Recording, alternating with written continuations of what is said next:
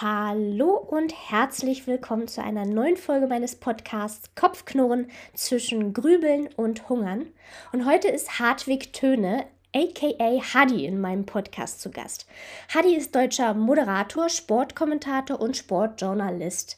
Bei meinem Rennen in Hamburg dieses Jahr beispielsweise hat er mich auch lauthals ins Wasser geschickt, weil ich mal wieder die Letzte war. Aber das natürlich immer mit einem coolen Spruch, so wie man ihn kennt. Schlagfertig, humorvoll und direkt oder wie Niklas Bock sagen würde, die Lebensversicherung in jedem Live-Talk. Er hat den richtigen Kommentar im richtigen Moment und das muss man können, denn reden ist das eine, zuhören und wirklich reagieren ist das andere. Und die besondere Kunst dabei ist, zwischen den Zeilen lesen zu können. Und das kann Hadi und dank guter Recherche auch das Mehr hinter einer jeden Person kennen. Deshalb, ich bin sehr, sehr dankbar, Hadi, dass du heute die Zeit gefunden hast, aus Fuerteventura dazugeschaltet bist und ich sage herzlich willkommen. Vielen Dank für die Einladung. Also wirklich so eine schöne Einladung habe ich nie gehört. Und, äh, da bin ich sehr erfreut. Vielen Dank. Sehr schön. Ja, lieber Hadi, stell dich doch aber noch mal selbst vor. Was für ein Mensch ist Hadi so? Also ich bin 48 Jahre mittlerweile, stolzer dreifacher Familienpapa und was das Berufliche angeht, auch nach wie vor mit dem Triathlon und mit dem Sport verbunden. Zum einen durch meine Haupttätigkeit als äh, Sport 1 äh, Redakteur Moderator, Sendungsleiter oder eben auch Kommentator. Da mache ich so ein bisschen alles, was halt rund um Sporten liegt, viel Fußball und habe eben aber auch meine private Leidenschaft nach wie vor ja, teilweise zum Beruf machen können. Dadurch, dass ich eben seit zwei Jahrzehnten mich in den Triathlon verliebt habe mhm. und dort unglaublich schöne Momente schon als Aktiver, aber eben auch jetzt als Moderator seit Jahren genießen darf. Und einem großen Rennen. Und ja, da gehe ich mit sehr viel Demut und Dankbarkeit durchs Leben, dass ich wirklich mein großes Hobby äh, von verschiedenen Seiten nach wie vor begleiten darf. Und das, das ist so die Kurzvariante. Ansonsten bin ich leicht übergewichtig, habe aber eine Menge Spaß am Leben. Super schön. Ja, also ich glaube, das ist genau das Ganze, was du auch gerade erzählt hast, was du mitbringst, was ich finde auch hier im Podcast einfach gut platziert ist. Einfach auch die Freude am Leben, die Leidenschaft, diese auch zur Berufung zu machen. Und ähm, deshalb, das ist ja schon so ein bisschen angeklungen. Erstmal mal der Bezug zum Triathlon. Also wie hat sich das vielleicht auch über die Jahre verändert? Du hast gesagt, du warst einst Selbstathlet. Auf welchen Distanzen und wie hast du das jetzt ähm, quasi noch übernommen in deinen Beruf? Natürlich als Sportkommentator wahrscheinlich, aber wie, wie ist das mittlerweile auch noch präsent? Nimm uns da mal so ein bisschen mit. Also die Reise begann wirklich vor gut 20 Jahren, nämlich damals in Hamburg der erste große Triathlon, damals hieß er ja noch der Holsten City Man und ich glaube 2002 oder so gestartet ist, da bin ich halt auch das erste Mal in Kontakt gekommen. Ich war in Hamburg im Verein und habe auch Laufen ähm, viel gemacht, Marathon gelaufen und irgendwann da Triathlon und dachte, ja, das ist ja super, da machen wir doch mal mit noch war ich im ersten Jahr in einer Staffel mit dabei und stand neben Leder im, im Zelt und dachte, okay, größer kann man schon gar nicht. Saß mit Lothar Leder im Zelt zu stehen und ähm, sich da unten zu ziehen. Also das war so ein Erlebnis. Dieser Sport ist einfach toll und es ist eine Begeisterung in der Stadt gewesen und das hat sich über die Jahre natürlich gehalten und so habe ich dann über viele kleine Rennen, sehr viel in Hamburg, ich glaube, ich bin da dann mittlerweile bei 15 Mal gestartet, ähm, dann eben uns irgendwann erobert und nach Frankfurt 2007 beim Ironman gestartet und ins Ziel gekommen. Das ist so mein Startsprecher Mount Everest gewesen, auf den ich, auch wenn es jetzt schon viele Jahre her ist, immer noch ja, für mich selber sehr stolz bin, weil es so ein Moment war, wo man sagen konnte, I did. Und ich wollte das gerne. Und das war für mich ein Kampf um Leben und Tod, aber es war völlig egal. Ich habe es geschafft. Und ähm, ja, das war sozusagen der erste Teil meiner Triathlon.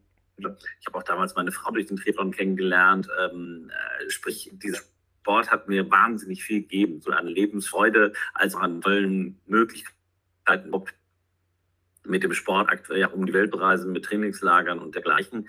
Und dann ist das irgendwann beruflich. Aber dass ich eben natürlich auch Veranstaltungen moderiert habe und irgendwann Till Schenk kennenlernte und dann in München so eine äh, Triathlon-Veranstaltung gemacht habe, wo ich dann hingezogen bin 2005, eben auch beruflich durch Sport 1. Ja, und dann dann haben das so seinen Lauf, dass ich dann irgendwann ja immer mehr bei größeren Veranstaltungen arbeiten durfte und das bis heutigen Tage äh, anhält oder eben auch die Selfish Night ähm, dann moderieren durfte. Ich so Moment, wo ich früher als Fanboy einfach auf die Sportart geguckt habe und dass ich die jetzt begleiten darf, quasi meinen Lohlen dann irgendwie Bühnen darf, dass sie hoffentlich einen tollen Tag haben ähm, und wir alle eben mit den Zuschauern gemeinsam diese Sportart putten, die wir so lieben, das ist die Kurzgeschichte, ja keine kurze Geschichte. Man sich wirklich mittlerweile die Hälfte meines kompletten Lebens und von daher der Satz irgendwie so Triathlon hat mal schöner gemacht, aber ein ganz, ganz wesentlicher Bestandteil meiner DNA. Ja, wunderbar, wunderschön auch beschrieben.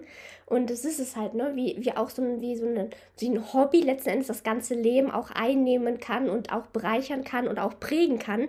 Deshalb, ähm, du bist heute, wie du auch selber sagst, auch als Kommentator in der Triathlon-Szene unterwegs und kommentierst ähm, einprägsame ähm, auch Erfahrungen, die ein jeder sammelt, wenn er beispielsweise selber bei einem Wettkampf startet oder einfach eben nur mitmacht oder wirklich auch um die Spitze, um die, um den, um die vorderen Plätze mitkämpft.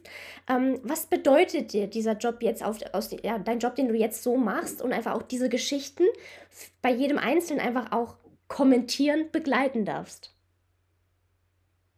Also man muss es dann vielleicht unterscheiden, wenn ich für Sport 1 Rennen kommentiere oder wir hatten auch mal eine Sendungsreihe, äh, ein Jahr lang Triathlon pur, das war eine Studiosendung, wo wir halt viele hatten. Da bin, jetzt kann ich nicht Fanboy sein, sondern bin ich natürlich dann schon noch Repräsentant des Sport, der irgendwie den Zuschauern da bringen. Wenn ich oder sei es Frankfurt, Hamburg oder Rot oder dergleichen, da will ich logischerweise, dass die Athleten und zwar vom Superstar bis zu dem absoluten ja, Neuling eben der da mit dem allerersten Mal so ein Rennen macht, dass die einfach einen tollen Tag haben und dass die eben wirklich mit einem Siegerlächeln reinkommen können und dass wir denen im Ziel halt sagen können, du hast es toll gemacht. Das klingt jetzt sehr simpel, aber das ist die Botschaft. Die Begeisterung und auch der Respekt, die Leute äh, verdient haben, sich sowohl im Start als auch insbesondere auf der Finishline, das zu transportieren, ähm, das ist nach wie vor für mich wirklich ein Geschenk, das machen zu dürfen. Und natürlich denkt man dann, naja, wenn man da fünf Stunden irgendwie äh, 7000 Mal Johann Ironman sagt, ist dann noch spannend. Meine klare Antwort ist, weil das ist der Moment, wo du Menschen vielleicht an ihrem schwierigsten Abend, auch an ihrem definitiv glücklichsten Moment erleben kannst. Und du bist quasi der Erste, der den mit einem Siegerlächeln gegen die strecken darf und eben sagen kann, herzlichen Glückwunsch. Eben, Johann Ironman, oder hast du toll gemacht. Und das geht beim Volksdistanz los und Ende logischerweise bei der Langdistanz. Aber diese Emotionalität so hautnah erleben zu dürfen, das ist ja für, ja für mich eine Faszination. Und das soll es ja auch für die Athleten sein. Darum machen wir das wir machen das ja nicht für uns, äh, damit wir irgendwie da schick dastehen, sondern wir machen das, weil die Athleten es verdient haben. Und das ist immer noch mein absolutes Credo. Das sind die Stars und zwar egal, ob jetzt irgendwie äh, Anna Haug oder Jan Bodeno oder in Neulingen, hm. gemeinsam die Faszination Triathlon leben und lieben. Super schön. Ja, ich finde, ähm, du beschreibst es einfach auch so schön, dass da so viel einfach Liebe, Freude, positive Emotionen einhergehen. Aber klar, bis zur Ziellinie ist es oftmals ganz, die ganz gegenteiligen Gefühle ähm, im einen präsent. Aber am Ende ist es dann immer ein, ja, ein Prozess, ein Prozedere, ein Kampf, den man auch zurücklegt und den man auch auf viele andere, glaube ich, Lebensbereiche übertragen kann, dass wenn man dranbleibt, wenn man eine gesunde Disziplin aufbringt und immer auch seinen Körper mitnimmt auf die Reise, kann man sehr, sehr viel schaffen. Und ähm, ich, ich habe auch von dem einen oder anderen immer so gehört, ja, ähm, der Kopf muss stärker sein und wenn der Kopf will, dann kann man alles schaffen. Ja, aber trotzdem bin ich mittlerweile an so einem Punkt, ähm, auch mitten im Rennen dass ich meinen Körper nie außen vor lassen möchte. Und gerade wenn man aus einer Essstörung kommt ähm, und den Sport viele Jahre, lange Jahre als Mittel zum Zweck missbraucht hat und die Leidenschaft gar nicht mehr, ähm, ja, nicht mehr an zweiter Stelle war, sondern es immer ganz um ganz andere Dinge geht, liegt mir halt jetzt sehr, sehr viel daran, dass ich eben diese ehrliche Freude wiedererlange, gleichzeitig und das ist das Wichtigste, meinen Körper mitnehmen, dass es auf Basis meiner Gesundheit und nicht auf Kosten meiner Gesundheit passiert und dass ich dann ähm, wirklich auch mit gutem Gewissen nicht nur an der Startlinie stehen kann, sondern auch im Ziel dann hoffentlich gesund und happy bin, weil ich weiß, boah, die Reise war wirklich lang und die war deutlich länger als dieser Wettkampf hier. Und ich bin einfach nur happy, dass mein Körper mich da durchbringt und das mitmacht.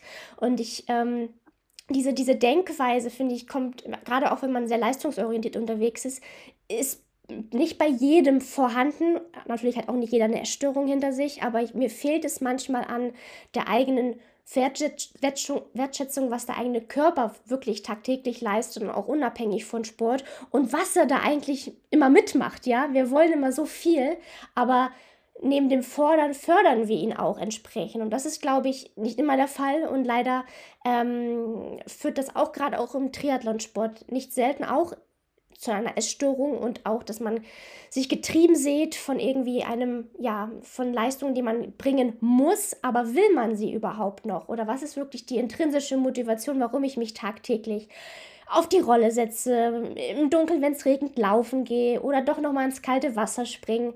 Und ich sage mir immer, jedes Gadget hin oder daher, jede Zahl, jede Rechnung, die wir am Ende des Tages versuchen ähm, zu begleichen, ähm, wo, wo bleibt mein Körper unterwegs oder wie habe ich meinen Körper mitgenommen? Und ich sage mir immer, wenn mein Körper mitmacht und mitkommt und das auch mitmachen will, das zeigt er mir ja auch mit einem guten Gefühl oder wie es ihm letzten Endes geht, aber auch, ähm, wie sich die Leistung entwickelt. Und ich sage immer, wenn der Körper ja, nicht nur ein Wörtchen, sondern viel mitzureden hat, dann überrascht uns der Körper mit Leistung und wir erzwingen diese nicht und manchmal kommt dabei viel, viel größere Leistungen ähm, bei rum, als wenn wir das halt so ja, so rausquetschen, rauszwängen. Und ähm, ja, wie würdest du das sagen? Du hast viel von dieser Freude einfach ähm, erzählt. Wie nimmst du die Triathlon-Szene auch abseits, sage ich mal, der Ziellinie wahr? Ist es sehr streng? Ist es ähm, sehr verbissen? Oder ist es eine Altersklassenabhängigkeit und natürlich auch Profession oder einfach nur Hobby? Was für Unterschiede nimmst du wahr? Was ist der Triathlet für ein Mensch oder die Triathletin? Boah, das ist zu pauschal. Also ich mhm. finde, da mhm. kann man wirklich nicht sagen, hier Freunde, ihr seid alle irgendwie äh, doof, weil ihr nur noch äh, zu viel trainiert und nicht mehr an euren Körper und euer Herz denkt. Das ja. wäre mir jetzt zu platt gegriffen. Aber ich, ich musste gerade, als du das so schön erzählt hast, auch drüber nachdenken. Wie gesagt, ich bin gerade mit einem Freund hier auf Fuerteventura. Das ist so eine Mischung aus, aus eigentlich Urlaub, aber eben auch mal wieder Sport machen. Und wenn man so mhm. den Sport, wie ich auch über Jahrzehnte einfach in seinem Leben hatte, als Aktiver, jetzt nicht auf irgendeinem großen Niveau, sondern wirklich, ich habe es ja zu Anfang gesagt, irgendwie so live übergewichtig, ich spiele dann immer auch gerne damit, aber natürlich weiß ich, dass ich beim Ironman vor, wann war das jetzt, 16 Jahren, war ich halt mal schlanke 20 Kilo leichter. So, das mhm. ist jetzt noch kein Drama. Ich bin noch nicht kurz vor Michelin-Männchen, aber ich merke natürlich, wenn ich jetzt hier in Plachitas und viele von den Triathleten kennen diesen Ort, äh, auf Fuerteventura diesen Leuchtturmlauf mache, 13,6 Kilometer, den bin ich gestern Morgen hochgelaufen. Das war schon echt hart. Dann bin ich nachmittags mal drei Kilometer geschwommen. Ja, das war wahrscheinlich mein sportlichster Tag seit zwei Jahren. Mhm. So, und dann wollte ich heute Morgen da wieder hochlaufen und merkte aber, das geht nicht. Das haut einfach nach drei Kilometern nicht mehr hin. Und dann bin ich halt zurückgelaufen, bin halt nur sechs gelaufen und habe mich eigentlich total geärgert, weil mein, mein Kumpel, mit dem ich da war, der ist hochgelaufen und dachte auch, du bist so schlecht, das gibt's gar nicht mehr, nimm ab und es ist alles grausam. Und dann habe ich auch gedacht, was willst du eigentlich? Sei doch froh, dass du die sechs jetzt gelaufen bist.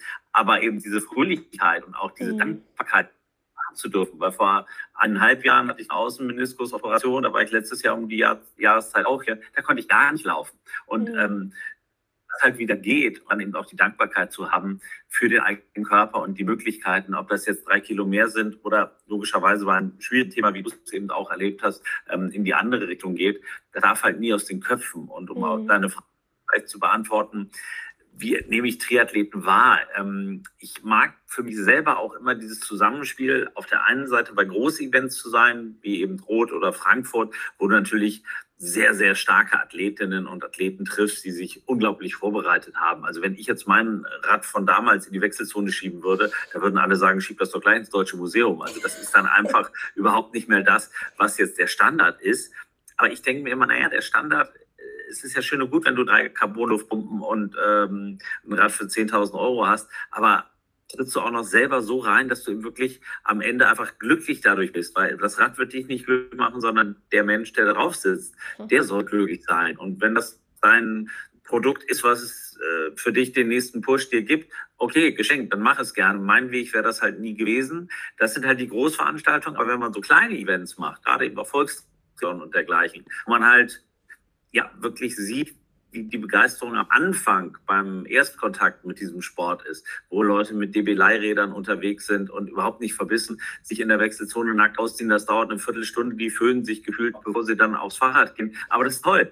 Und genau das, diesen, diese zwei Seiten hat halt dieser Sport. Auf der einen Seite ist eine deutliche Professionalisierung ähm, von vielen Altersklassenathleten. Das sei auch jedem gegönnt. Das muss halt jeder für sich definieren auf der anderen Seite habe ich halt ein großes Herz eben immer wieder dafür, Kinder und eben auch Neulinge einfach ranzuführen, weil der, die, die Uridee dieses Sports ist ja, wie du es ja auch gerade gesagt hast, man hat ein Ziel, man arbeitet darauf hin und man versucht es zu erreichen. Wenn man es nicht erreicht, okay, gibt es auch genügend Gründe, aber wenn man es erreicht, und das ging ja auch so damals beim Ironman, das ist, ich weiß noch genau, wie ich da den Römer hochgerannt bin und es lief jetzt mal live von Bon Jovi, die ersten Jahre, wenn dieses Lied kam, es hört sich jetzt echt doof an, ich habe immer geheult, weil es wirklich so ein Moment war, wo ich dachte, so oh Gott, ich habe es geschafft damals, es war ewig lang her und es hat fast zwölf, dreiviertel Stunden oder so gedauert, aber das ist halt dann eben was, was man nicht mit Geld kaufen kann. Mhm. Und eben da kann noch so viel Carbonräder da rumstehen. Am Ende musst du mit dem Körper gemeinsam dieses Ziel versuchen zu erreichen. Und wenn man es schafft, dann ist, glaube ich, Triathlon der geilste Sport der Welt, weil es einem Glücksgefühle schenkt, die kaum eine Sportart so geben kann. Das hast du so schön beschrieben. Das ist, ich kann das nicht 100% noch nachvollziehen, aber ich näher mich mittlerweile so meine 80%, weil ich möchte auch mich nicht selbst belügen, weil ich muss ja auch ehrlich sagen, ich habe ähm, viele Jahre einfach gar nichts mehr so richtig gespürt, weil ich ähm, so abgestumpft war und mein Körper gar nicht mehr die Energie hatte, auch für ehrliche Gefühle, geschweige denn ich mir diese Gefühle habe überhaupt zugelassen, weil ähm, ja, ich eigentlich sehr verbittert und streng mir ja, meinen Regeln gefolgt bin und es hat mir halt alles genommen. Und ähm, tatsächlich war der Sport eigentlich über die Jahre immer so eine Konstante, aber aus sehr unterschiedlichen Perspektiven gelebt. Und ähm, ich bin immer nur dankbar, dass dieser Gedanke zu haben oder auch die Erinnerung, ich weiß, dass der Sport auch vor der Erstörung schon da war. Und das sagt mir immer, ja, da waren ehrliche Leidenschaft und Bezug bei. Und das hilft mir, ähm, auch mir jetzt auch zu erlauben, den Sport wieder zu machen. Und ich sehe auch an meinem Körper, ähm, dass er kann und dass er will und dass er dafür auch gemacht ist. Und wenn ich ihn entsprechend fördere, dass da sehr viel noch draus wachsen darf. Und das ist gerade, was mich sehr, sehr auch ähm, erfüllt und glücklich macht und mir auch ein gutes Gewissen gibt. Und gleichzeitig bin ich halt sehr, sehr vorsichtig oder achtsam dabei. Genauso, was ich vorhin meinte, im Wettkampf würde ich halt nie sagen, wenn, mein, wenn es meinem Körper nicht gut geht, nee, egal, ich ziehe durch. Weil ähm, ich weiß, was hinter mir steckt und ich kann oder ich maße es mir nicht mehr an, ist besser zu wissen als mein Körper. Und ich glaube, er gibt mir schon ehrliche Zeichen, genauso wie er im Wettkampf einfach so immer sein Ding mache und ich einfach folge. Also es ist wirklich bei mir so, ich stehe an der Startlinie und habe so ein tiefes Vertrauen, dass er das schon machen wird. Die Arbeit ist getan und jetzt liegt es an ihm. Und tatsächlich ist es jedes Mal so, dass ich so in dem Flow bin und durch solche Wettkämpfe noch tiefer in die Verbindung gehen.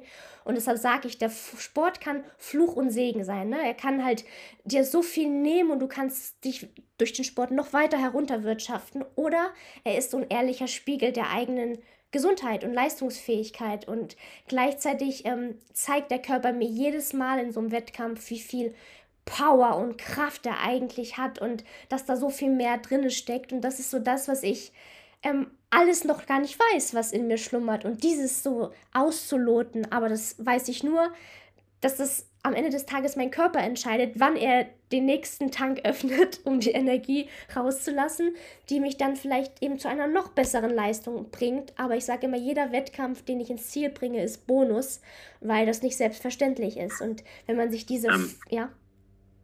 Ja, nee, nee, ich, wenn ich dich kurz unterbrechen darf ähm, und eine Frage stellen darf. Ähm, wie gesagt, ich habe mich mit dem Thema Essstörung ähm, tatsächlich in meinem Leben sehr wenig beschäftigt. Mhm. Ich, logischerweise hat man Freunde oder eben auch Sportler erlebt, mhm. die ähnlich wie du eben dieses Schicksal hatten äh, und äh, ja, sich da rausgekämpft haben oder eben auch andere dann einfach sich dem Sport abgewandt haben. Mhm. Aber aktuell, wenn ich dich das fragen darf, ist dein Körper dein Feind oder dein Freund? Nee, das ist der beste Freund und der beste Sparringspartner, auf jeden Fall. Und er war auch. Okay, aber wenn du sagst, äh, du bist bei 70 oder 80 Prozent, was mhm. fehlt noch, dass du quasi wieder eins so wirst, dass du jede Sporteinheit und auch jeden Wettkampf wirklich genießen kannst? Mm, ich glaube, weißt du, bei jedem, bei, in jedem Training, also vor allem in den Trainings, ähm, das ist mittlerweile besser, seitdem ich auch die Trainings besser verpflege. Ja, das war ja auch nie der, die, die Jahre der Fall. Und das gibt mir halt schon auf jeden Fall ein besseres Gefühl, aber trotzdem erinnert mich jede Trainingseinheit an meine Essstörung, weil die dauerte zwölf Jahre lang. Also es ist eine ziemlich lange Zeit, das ist mehr als ein Drittel meines Lebens. Und ähm, das kann man nicht so schnell vergessen. Und ich finde, der Sport ist einfach so immer ja eine Möglichkeit und Chance, aber gleichzeitig auch immer eine Erinnerung. Und deshalb, ich bin echt bei jedem Training schwappt immer auch gleichzeitig so ein schlechtes Gefühl bei, weil Training ist in gewisser Weise auch immer eine Art von, ja, ja, na, auf der einen Seite klar auch Verbrauch und deshalb umso wichtiger, dass ich auch schnellstmöglich nachfülle und dass es gar nicht ich in ein Defizit komme. Aber gleichzeitig ist es auch immer ein gewisser Stress für den Körper, aber der ihn auch stärker macht, wenn ich ihn auch fördere, klar und nicht nur fordere. Und doch ist immer dabei, dass ich ja manchmal halt mich selber die Frage stelle, darf ich von Leistungssport sprechen, wenn ich aus einer Essstörung komme? Das sind so diese Gefühle, die mich wirklich tagtäglich begleiten Und ich möchte diesen Weg halt ehrlich gehen und schaffen. Aber ich weiß halt, dass ähm, das also eine Zeit braucht, dass ich wirklich sagen kann, okay, es, ähm, hier geht es 100% ehrlich zu, beziehungsweise ich bin 100% frei und das ist nicht an Bedingungen geknüpft. Und das ist es manchmal einfach, ehrlich gesagt, noch. Und ich glaube auch, dass es in Ordnung ist, dass man, ähm, dass der Kuchen besser schmeckt, wenn man ähm, tra trainiert hat oder zum Training geht, ja, vollkommen. Ähm, und das darf auch so sein, aber trotzdem in diesem Moment ist es dann an einer Rechnung gekoppelt und das gibt mir auch immer ein schlechtes Gefühl. Und ich, ähm, ja, das sind so diese Gedanken, die ich habe. Und wenn ich die nicht mehr habe, ähm, glaube ich, bin ich erst bei den 100 Prozent. Aber ich weiß nicht, ob ich je bei den 100 Prozent bin, weil man nie vergessen wird. Aber ich glaube, auch wenn ich die Erinnerung habe und weiß, ich mache es jetzt viel, viel besser und ähm, darf stolz sein und das ist ein ehrliches Training, was ich hier mache, dann bin ich vielleicht irgendwann bei den 99 Prozent und ich bin auf einem guten Weg und hole mir da auch den Support durch Ernährungsberater, jetzt auch durch einen Trainer und ich glaube, das wird mir noch einmal mehr helfen, dass ich weiß, okay, hier geht es um Training und eben nicht nur um einen gewissen Raubbau oder Abbau ne, meiner eigenen selbst quasi. Ja, das ist wirklich sehr interessant zu hören, weil, wie gesagt, auf diesem Terrain ich äh, auch beruflich einfach sehr wenig äh, mhm. Kontakte und eben Fachwissen äh, auch habe. Mhm. Und so man gleicht das ja dann selber, wie man zum Thema Essen und zum Thema Sport steht. Und mhm. wenn man da von einer völlig anderen Seite irgendwie rankommt, irgendwie, mhm. auch was das Training angeht, du wirst dir das immer genau überlegen, eben auch mit der Verpflegung, mhm. wahrscheinlich auch mit den Daten. Ich war halt immer so einer, der quasi nie mit Pulsuhr, sondern einfach ja, aus der Leidenschaft heraus. Das klingt jetzt so ein bisschen naiv, mhm. aber es war halt wirklich Schuhe an und los. So. Und mhm. ähm, wir waren jetzt Werte, ich habe dann immer früher gesagt, ich habe im GA28-Bereich trainiert. Das fanden natürlich Menschen, die sich damit beschäftigen, jetzt so mäßig lustig. Ähm, aber ich ja, war halt einfach so, ach komm, hier, Attacke zwischen den Ohren, äh, läuft schon und dann kriegen wir das hin. Ja. Darum ist eben so ein Moment wie heute, wo ich es halt einfach nicht hingekriegt habe, ist für mich eigentlich total doof erstmal. Dann ist das allerdings wahrscheinlich wirklich auch eine Frage des Alters, dass ich natürlich weiß, okay, mein Zenit ist körperlich wahrscheinlich mit 48 eh knapp überschritten. Es geht auf sehr steilen Abfahrt Richtung Ziel. Und ähm, da guckst du halt erstmal, wie viel Slalomstangen du noch einhauen kannst, dass du halt trotzdem noch eine Menge Spaß hast. Und mhm. ähm, das Thema Essen, ja, äh, hat, hat mich mein Leben auch begleitet, aber eben auf einem völlig anderen Weg als bei dir. Mhm. Ähm, ja, weil, weil Menschen wie ich kämpfen quasi jährlich damit, dass es nicht zu viel wird und ähm, man einfach irgendwie die Balance hält zwischen mhm. Sport und Essen. Und das gelingen ja Menschen wie mir dann manchmal besser, aber eben auch manchmal einfach deutlich schlechter. Mhm. Von daher ist es wirklich, äh, verzeih mir, wenn ich da auch manchmal eine andere, ähm, fast naive Sicht auf solche Dinge habe, weil logischerweise ähm, ja, einfach der Lebensweg dann da ein anderer war, auch vom, vom Kontakt zu solchen Themen. Total, weißt du, und ich finde, umso wichtiger ist es gerade auch, dass du auch hier im Podcast bist, dass man einfach auch diese andere Seite wieder mal auch mal zulässt, ja, dass es nicht immer eine, ein, ein Plus minus null und in vielen Jahren, weil es bei mir eher ein Minus zu erreichen ist, sondern dass man einfach lebt und erlaubt und viel mehr darf, ja, und dass sich einfach auch das zulässt. Ähm, und ich muss ja auch sagen, ich habe auch viele Jahre ähm, eben immer auch mit Uhr trainiert, um vor allem den Kalorienverbrauch zu sehen, ähm, wobei man mittlerweile auch sagen kann, dass man dem dieser Zahl nicht unbedingt vertrauen darf, weil das einfach nicht den realistischen Wert abbildet. Ah, ähm, ich hätte immer nie gedacht, wenn ich dich noch unterbrechen ja. darf, äh, dass einen das glücklich machen kann. Ich habe nie mit solchen Uhren trainiert, weil ich das bums langweilig fand. Mhm. Und ich dachte, die Uhr gibt mir doch nicht die die Zufriedenheit, ähm, äh, irgendwie mein Training gut zu finden. Ich weiß, dass das mittlerweile ich ein totaler Exot bei sowas wäre. Und ich war gestern hier mit einer Freundin schwimmen, 50 Meter Becken. Wir sind eben diese drei Kilometer mit dem Trainingsplan geschwommen. Und nach jeder Bahn drückt die auf ihre Uhr. Und ich denke mir jetzt mal so, boah, wofür? Ja. Also macht das jetzt am Abend glücklich, dass ich halt je sehe, ich war ein halbes Zehntel schneller oder ich habe drei Gramm mehr verbraucht. Also mhm. da, da, da ist meine Herangehensweise eben an den Sport und an die Schönheit des mhm. Sports, mhm. sowohl als aktiver, jetzt natürlich von einer anderen Front, als auch eben als der, der darüber berichten darf, immer eine völlig andere gewesen. Und diese, diesen Urterrorismus, salopp gesagt, den ich auch auf der Finishline oft erlebe, dass die Leute sich ja. freuen, sondern auf diese Uhr gucken und das erste, das Zielfoto, was sie ihren Enkeln in 20 oder 30 Jahren zeigen werden, wird sie zeigen, wie sie mit dem Handgelenk auf das andere Handgelenk oder eben mit dem Finger auf das Handgelenk drücken. Wahrscheinlich mhm. in 30 Jahren ist die Technik schon nicht weiter. Da fragt man sich, sag mal, Oma, was hast du denn da gemacht? Was, was, was, was wolltest du äh, gucken, wie spät es ist oder sowas? Also das wird keiner mehr wahrscheinlich verstehen. Aber heute ist es halt so. Und ich rate auch bei jeder Wettkampfbesprechung immer den Leuten, genießt den Moment, weil dafür habt ihr trainiert. Und wenn ihr das zehn Meter nach dem äh, Ironman auf eure Uhr drückt, das ist kein Weltuntergang. Aber ihr habt für euch diesen Magic Moment wirklich genießen können. Aber ja, das ist manchmal auch ein Ruf äh, in den Wald hinein,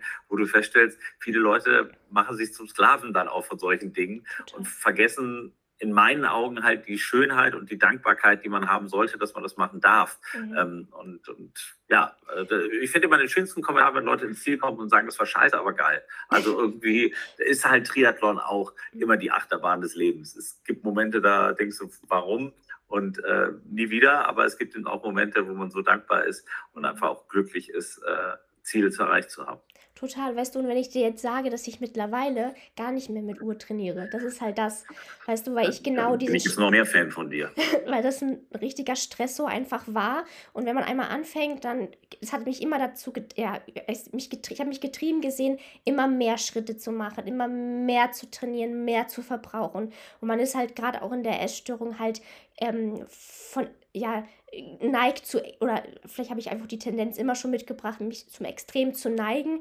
Und das hat mich natürlich immer dazu auf ungesunde Weise motiviert, mehr zu leisten, mehr zu machen. Und wenn ich das nicht geschafft habe, habe ich weniger geschafft, weniger geleistet und durfte mir auch weniger erlauben. Und das war ein ganz, ganz gefährlicher Teufelskreis, ein Hamsterrad, in dem ich mich befunden habe, eine, sehr, eine Zwangsjacke, wie ich immer beschrieben habe, die ich selbstständig enger geschnürt habe.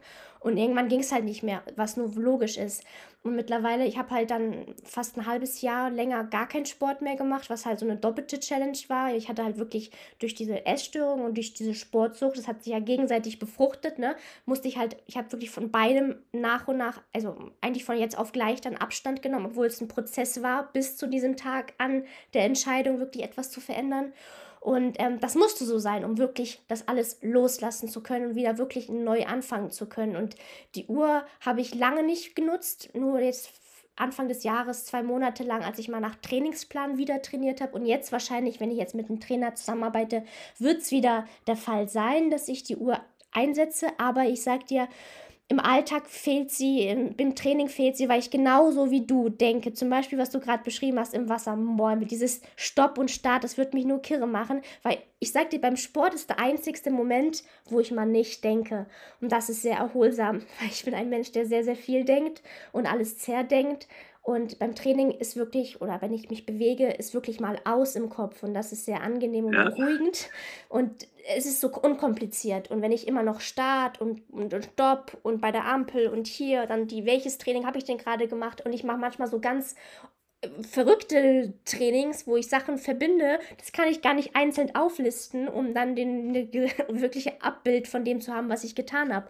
Und das stresst mich halt mehr und manchmal habe ich so wenig Zeit für das Training, dann will ich es einfach machen und nicht noch irgendwie dokumentieren. Aber klar, wenn man ähm, einen Trainer hat, der einfach einen Referenzwert braucht, ist es logisch. Ähm, aber ich werde auch da versuchen, das mir so auch bewusst zu machen, es dient der Sache, der Leistungsentwicklung, aber dann wird die Uhr auch ausgen oder abgenommen. Das andere Moment, wo ich sie trage, ist zum Beispiel, wenn ich denke, okay, nicht, dass ich vielleicht krank werde, dann kontrolliere ich nachts meinen Puls, wie ist mein Ruhepuls. Aber wenn der ungewöhnlich höher ist, weiß ich, okay, der Körper hat mehr zu arbeiten. Das heißt, ähm, das Training wird entsprechend gestrichen oder angepasst, damit man den Körper nicht extra stresst und belastet. Ne? Mhm. Aber also um es auch klar zu sagen, ne, also mhm. das soll jeder ja machen, wie er will. Und äh, ich würde mir da nicht äh, das Recht rausnehmen, darüber zu urteilen, dass das nun völlig bescheuert ist, weil es ist halt auch der Gang der Dinge. Mittlerweile machen sie es so. Ähm, und ich habe jetzt hier in diesen Tagen, äh, gerade an meinem Lieblingsschwimmbecken, über das ich gerade schon berichtet habe, eben auch so zwei Momente gehabt. Der eine war halt, dass ganz viele Athleten halt mit so einer Uhr und wir sind zusammen gestartet. Und wenn du dann als erster losgehst, hörst du unter Wasser halt dieses Bip, Bip, Bip, was ja halt losgeht, wenn du da drauf drückst. Ich dachte erst, Flipper schwimmt neben mir. Also das ist wirklich Wahnsinn, was für eine Geräuschkulisse dann da ist, ja. wo du halt ja eigentlich denkst, Mensch, das Schwimmbecken ist ja nun eine der letzten Trutzburgen, wo kein Handy und dergleichen irgendwie groß äh, Einfluss nehmen kann. Mhm. Und dann habe ich gestern die schwedische Nationalmannschaft da auf der Bahn neben mir gehabt, wo der Trainer draußen steht und dann sind natürlich da Menschen, die ohne uns beiden jetzt zu nahe zu treten, noch ein Tick fitter sind oder auch ein bisschen jünger, äh, mhm. die da wirklich da Richtung Paris gerade denken. Mhm. Ja, da hat natürlich keiner eine Uhr an oder dergleichen, sondern der Trainer ähm, gibt denen das Programm und motiviert die halt von außen, wo ich halt auch dachte, okay, es gibt auch noch Menschen, die echt auf Weltniveau das so machen. Also ja, das hat mich dann auch wieder sehr beruhigt, weil, mhm. wie gesagt, bei Altersklassenathleten ist das halt das große Flipper-Szenario, was man unter Wasser da manchmal hört.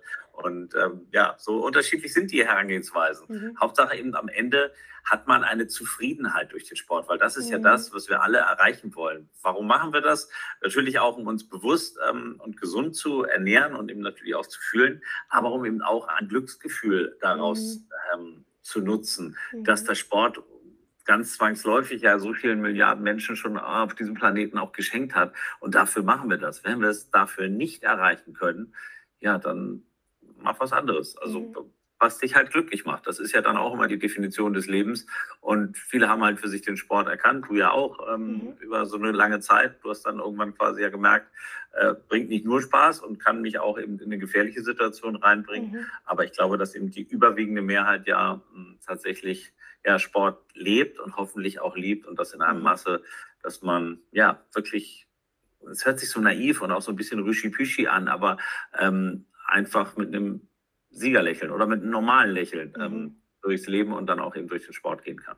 Total. Und ich finde, wir müssen viel mehr da uns immer wieder und immer wieder darauf besinnen, dass es halt nicht selbstverständlich ist. Und das ist so, ähm, und das ist auch für mich jetzt auch immer mehr so ein, so ein Zeichen. Der Sport ist halt auch für mich so eine Möglichkeit, ähm, meinen Körper wirklich kennenzulernen, weil ich spüre halt, da schlummert so viel und er hilft mir einfach nicht nur, ähm, mich, ähm, mich selbst einfach zu erfahren, zu erleben, mich zu spüren, sondern vor allem auch, ähm, ja, es, ich merke halt, wie diese, durch das, dass das die Energie fließt, durchsprudelt das auch mein Hirn und meine Kreativität sprudelt. Und es ist halt so eine, ist halt die perfekte, nicht nur Ergänzung, sondern auch Erfüllung.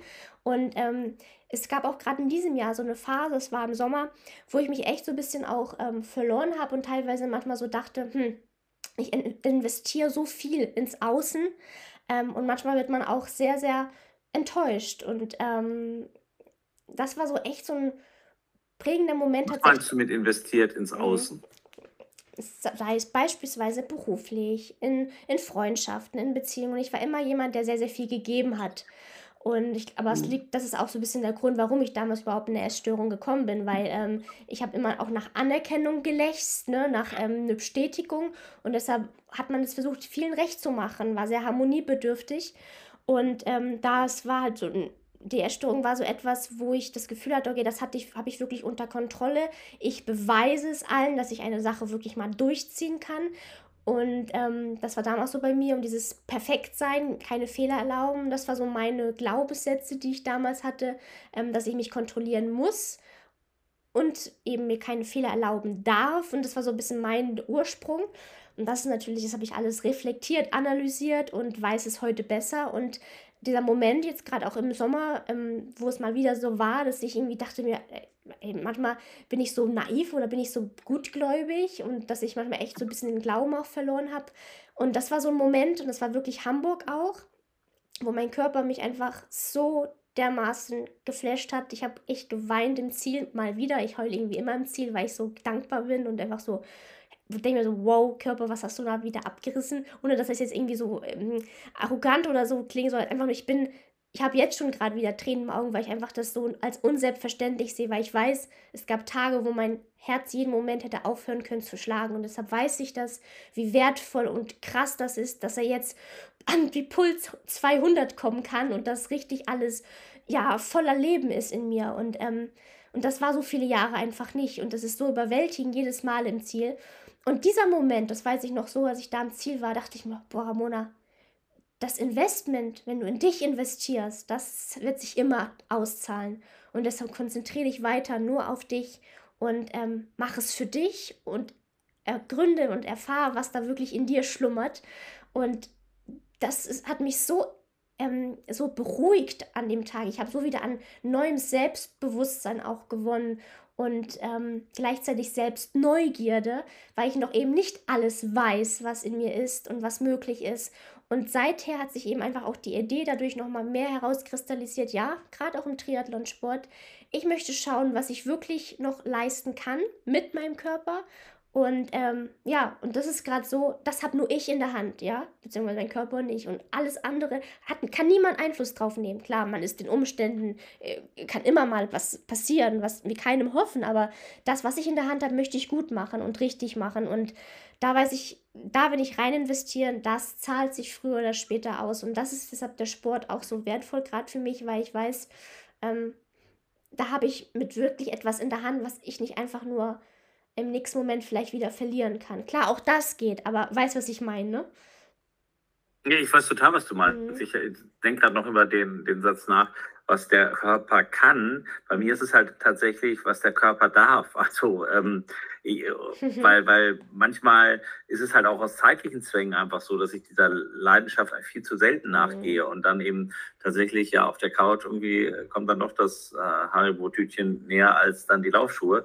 Und das ist natürlich manchmal dann auch ähm, ja einfach kein Weg, auf den ich wahnsinnig stolz bin, sondern wo man auch denkt, Mensch, du darfst es machen, dann mach es halt auch logischerweise, mhm. weil es ist einfach, ja, es ist großartig. Und in Tagen wie diesen hier, wo ich logischerweise mal keine beruflichen Zwänge und auch eben tatsächlich die Familie mir ermöglicht hat, dass ich hier mit einem Freund unterwegs sein kann. Da, das ist natürlich wie ein Flashback, wenn du hier zwischen Olympischen Pool und Laufstrecke und nachher noch ähm, irgendwie ein, zwei Stündchen vielleicht aufs Fahrrad springst, das ist natürlich so, als wenn du denkst, ja komm, ich bin, also eigentlich könnte ich ja morgen wieder beim Ironman starten, was natürlich totaler Quatsch ist, aber es ist natürlich wie so ein kleiner Jungbrunnen, der dich immer an die Zeit auch erinnert, die nicht schöner zwingend war, aber eben anders war und einem mhm. natürlich ganz andere tolle Momente geschenkt hat, als wenn man dann vielleicht jetzt, ja, einfach auch in einer etwas anderen Phase des Lebens ist. Aber dieser Sport, egal ob eben passiv oder aktiv, ist mein Leben und mhm. hat mir so viel geschenkt, äh, sowohl beruflich, und da ist ja nicht nur Triathlon bei, sondern eben noch andere Dinge, als auch halt privat. Und mhm. eigentlich denke ich auch, man kann gar nicht so doof sein, also das sage ich mir selber dann, dass ich mir meinen Körper so verhaue, dass das halt kaum noch möglich ist oder es eben einfach auch kaum noch Spaß macht dann, mhm. wenn du mhm. einfach äh, merkst, du hast überhaupt nicht mehr den Punch. Und wie gestern dachte ich, ich habe einen Punch, ja, heute denke ich, hm, vielleicht hat sie ihn noch nicht mehr, aber so ist es halt. Und äh, da ist natürlich auch so ein bisschen jetzt die, immer wieder der, der, der innere Schweinehund, dass du halt wirklich sagst, komm, äh, schubst dich raus aus dem Bettchen und mach es, weil, also ich weiß ja nicht, viele von, von euch, die das jetzt hören, und das gilt ja auch für dich, es gibt ja eigentlich nie den Moment, dass du Sport machst, es sei denn, du verletzt dich, und du sagst danach, Mann, das war jetzt mal eine blöde Idee. Warum habe ich das denn jetzt gemacht? Also das hat überhaupt keinen Spaß gemacht. Das gab es wahrscheinlich bei dir irgendwann. Mhm. Ich persönlich habe das noch nie kennengelernt. Und darum ist es ja eigentlich eine Garantie, dass eben, wenn man sich bewegt, meistens auch eben was Schönes daraus resultiert. Mhm. Zumindest eben, wie gesagt, aus meiner Lebensgeschichte. Du hast sicherlich in den Teilen auch anders erlebt. Ja, aber das hast du, ähm, ja, das hast du aber auch schön gesagt. Und ich habe auch von einer, ähm, von Imke Salander, sagt dir bestimmt auch was, letztes Mal mhm. so schön gesagt, ähm, Motivation ist ein Privileg. Ja, so. Und, ähm, ja, ne, und, und das ist, das ist es halt. Und ähm, wenn man sich das mal wirklich mal, das so ein bisschen auch mal zerkaut, diesen Satz, dann ja, das ist es. Und ähm, dieses Dürfen, da sind wir wieder beim Dürfen. Und ähm, diesen, diesen Perspektivwechsel, der passiert immer mehr. Und ich weiß aber auch, dass ich schnell auch dazu neige, dann wieder Sachen zu, ähm, ja, das, das Verb zum für extrem heißt extremitisieren, weiß ich nicht, ähm, dass ich dann Dinge schnell wieder, ähm, dann schnell zu viel will. Ähm, aber da weiß ich halt aufgrund der Erfahrung in Richtung Momenten Stopp zu sagen. Und auch dieses, es ist viel auch in der Recovery immer gewesen, dass man von Durchhalten und Aushalten gesprochen hat, beziehungsweise, das habe ich immer gesagt, durchhalten. Dieser Moment, wo es jetzt gerade innerlich so ein bisschen schreit, lass es schreien. Alles, was schreit, stirbt irgendwann. Und ähm, ja, meistens ist es dann, dass, dass aus dem Schrei manchmal wirklich dann einfach das Lachen wurde, obwohl es im ersten Moment halt so weh tut. Aber man muss den Körper einfach. Ja. Ja, nein, ich wusste, du schmunzelst, weil wenn du halt drei Kinder großgezogen hast oder noch mittendrin bist und du hörst, was irgendwas schreit, stirbt irgendwann, dann ist das irgendwie so aus meiner Lebenserfahrung der letzten Jahre jetzt nicht so ganz der Satz, den oh ich Gott, Jahren nein. Aber ich weiß natürlich, was du meinst. oh Mensch, ja gut, das, ne, ich glaube, jeder hat hoffentlich da draußen weiß es richtig einzuordnen, aber ist so ein Satz, also manchmal, wenn es halt in einem selber rebelliert, alles sträubt sich dagegen, ne? Und du bist so, als wenn das innerlich brennt, aber dann, es wird nach, das wird auch, ja. auch wirst du auch wieder löschen können und dann, ähm, ja, es ist eigentlich sehr befreiend, ähm, wenn du das aushältst, diesen, diesen inneren Rebellion. Ähm, aber es ist halt immer nur, weil du gegen etwas Ungewohntes angehst.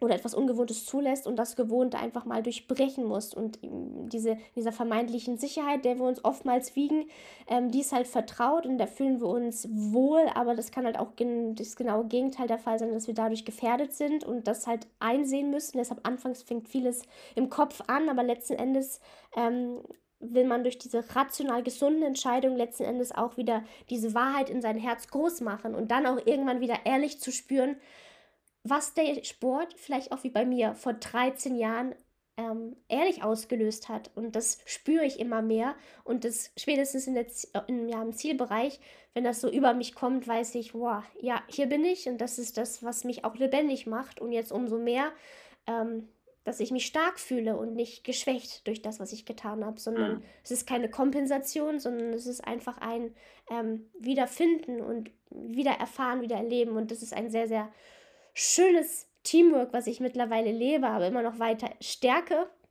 Und ähm, ja, ich bin dir jetzt einfach schon dankbar, weil dieses aufrichtige, ehrliche Lachen wie hier im Podcast ist auch etwas, was so viele Jahre einfach nicht der Fall war, ähm, weil es irgendwie nichts zum Lachen gab und ich irgendwie auch kaum die Energie dazu hatte, beziehungsweise gar nicht unter die Menschen kam, die mich dann irgendwie hätten zum Lachen bringen können. Das ist manchmal so trist und traurig, wenn man darüber spricht und wenn man so zurückschaut.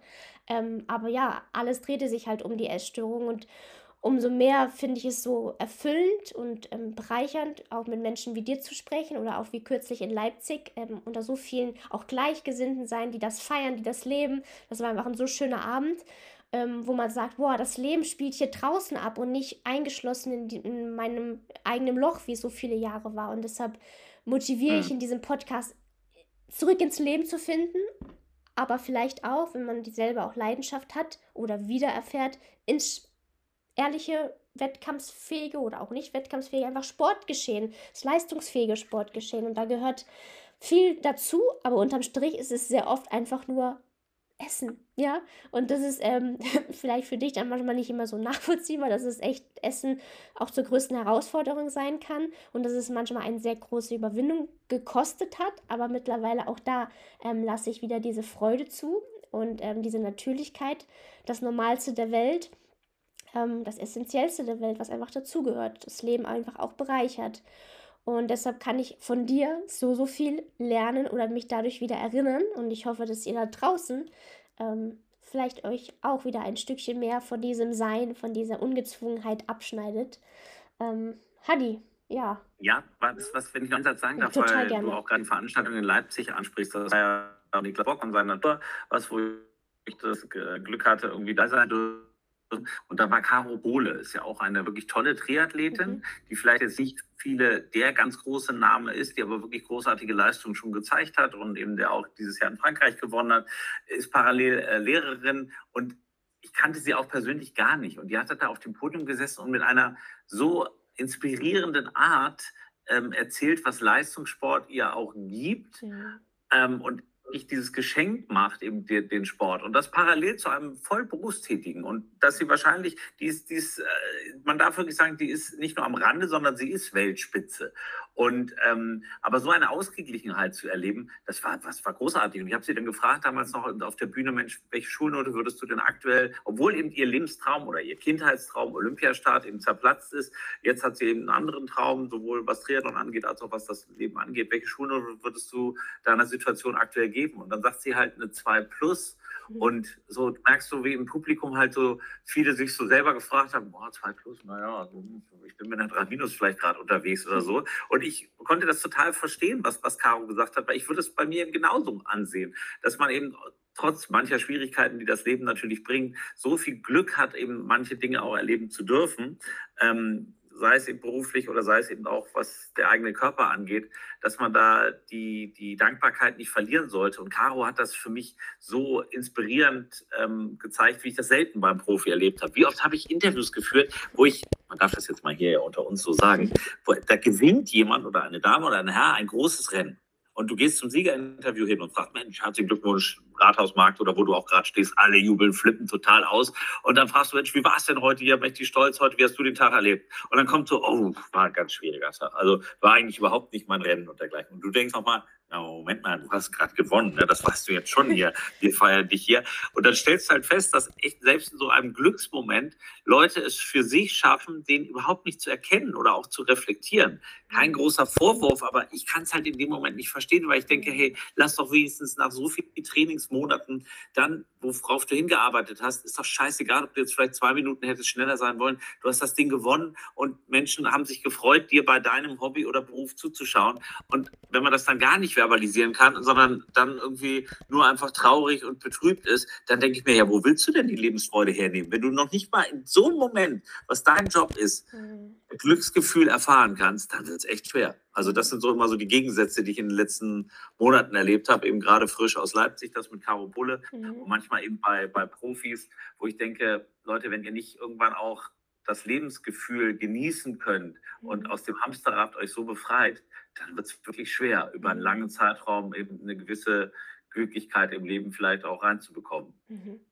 So, total richtig. Und heute hatten wir auch mit den meinen 80 Prozent so ein bisschen vergleichsweise einen Wert, ne, der noch so ein bisschen Spielraum offen lässt. Aber ich glaube, genau wie du richtig sagst, wenn wir mehr Wertschätzung, Dankbarkeit und Anerkennung uns selbst gegenüber an den Tag legen, dann dürfen wir eigentlich zu jeder Zeit auch ähm, ähm, ja, uns da auch der 100% annähern. Klar, wenn wir wissen, dass wir vieles einfach gerade, dass wir gegen uns arbeiten, einfach nicht, vieles nicht fair oder einfach nicht liebevoll läuft, dann können wir uns ruhig auch mal schlechter bewerten, aber nur dann. Ja, ja, halt, ich, ne? aber nicht aus. Ich finde auch dieses, ich finde auch dieses mit den 80 Prozent, das ist überhaupt nicht wenig, sondern das mhm. ist ganz viel. Mhm. Ich gebe jetzt noch mal äh, Prozentzahl, die in meinem Leben ähm, meine Mutter mir, das wird jetzt äh, wirklich ein bisschen strange, mit 18 erzählt hat. Ich hatte mhm. meine erste große Liebe und dachte auch jetzt hier für immer, aber es gab halt auch ein paar Komplikationen oder mit 20 war es. Und dann sagte sie mir, Hadi, wenn du mit deinem Lebenspartner zu 85 Prozent zufrieden bist, dann bist du vom Glück geküsst. Und ich damals so, was? Unter 120 läuft da mal gar nichts, so ungefähr. Also ich habe auch gedacht, man muss immer alles 100 Prozent haben. Nein, muss man überhaupt nicht. Und natürlich sowohl in der Beziehung ähm, als auch eben mit dem eigenen Umgang und mit der eigenen Zufriedenheit, ja, da darf auch mal was nicht top sein. Es geht ja mhm. nur um das Grundgefühl und eben auch die, die Dankbarkeit für die 80 Prozent. 80 Prozent ist echt eine Menge. Mhm. Und zwar in ganz vielen Dingen. Mhm. Ähm, sei es im Sport, sei es im Berufsleben oder sei es eben auch in der Beziehung. Wenn du zu 80 Prozent oder 85 ähm, zufrieden bist, ja, herzlichen Glückwunsch. Dann läuft die Party aber sehr gut. Beton halt dann nur nicht die 20 für dich selber, sondern genieß die 80. Das wäre immer so mein Rat an Menschen, die dann halt eher an den 15 rumknabbern und mhm. irgendwie bei den 80 halt ähm, gar nicht mehr sehen, was eben auch auf der Habenseite äh, der Schönheiten bei ihnen tatsächlich aufgetischt wird. Wunderschöner Schlusssatz, weil das ist einfach auch so ein Grundproblem eben mit das Selbstbild, die Selbstliebe, obwohl wir so viele schöne, guten, gute Gründe haben. Und wenn wir diese zulassen, dann sehen wir vielleicht manchmal noch so viel mehr, was einfach da ist. Und erkennen wir die Wahrheit, wie sie wirklich ist und reden uns keine Lügen mehr ein, was die Essstörung leider sehr, sehr gut kann. Deshalb, lieber Hadi, es war mir eine so, so große Freude, aufrichtig. Ich bin dir sehr, sehr dankbar, dass wir das hier so arrangiert haben, spontan. Ähm, danke einfach nur für dein Wirken, für dein Sein, für deine Lebendigkeit. Und ähm, ich sag dir, dass der nächste Lauf zum Leuchtturm oder wie du das genannt hattest, da auf Fuerteventura, das, das wird schon wieder leichter gehen, glaube ich, wenn du dran bleibst und das, diese Lebensfreude. Ich werde berichten. Sehr, sehr gut, sehr gerne. Cool. Mein Lieber, danke dir, danke euch da draußen. Ich hoffe, ihr hattet auch so viel Freude dabei, hier zuzuhören, aber auch, dass ihr hoffentlich das Richtige auch rauszieht für euch, für euer Dasein, für eure Prozente, die ihr euch gibt. Und ähm, ja, es ist euer Leben. Macht das Beste draus, wie ich auch immer sage, und macht es jetzt und nicht erst morgen, weil morgen kann es leider auch schon zu spät sein. Deshalb viel mehr Dankbarkeit an den Tag legen und wie ich auch schon gesagt habe, es ist alles Bonus und dann kann das Leben eigentlich einen nur überraschen. Genau. Ja. Vielen Dank, dass ich dabei sein durfte. Sehr gerne, Hadi. In diesem Sinne, macht es gut, macht es besser und bis zur nächsten Woche. Auf Wiederhören.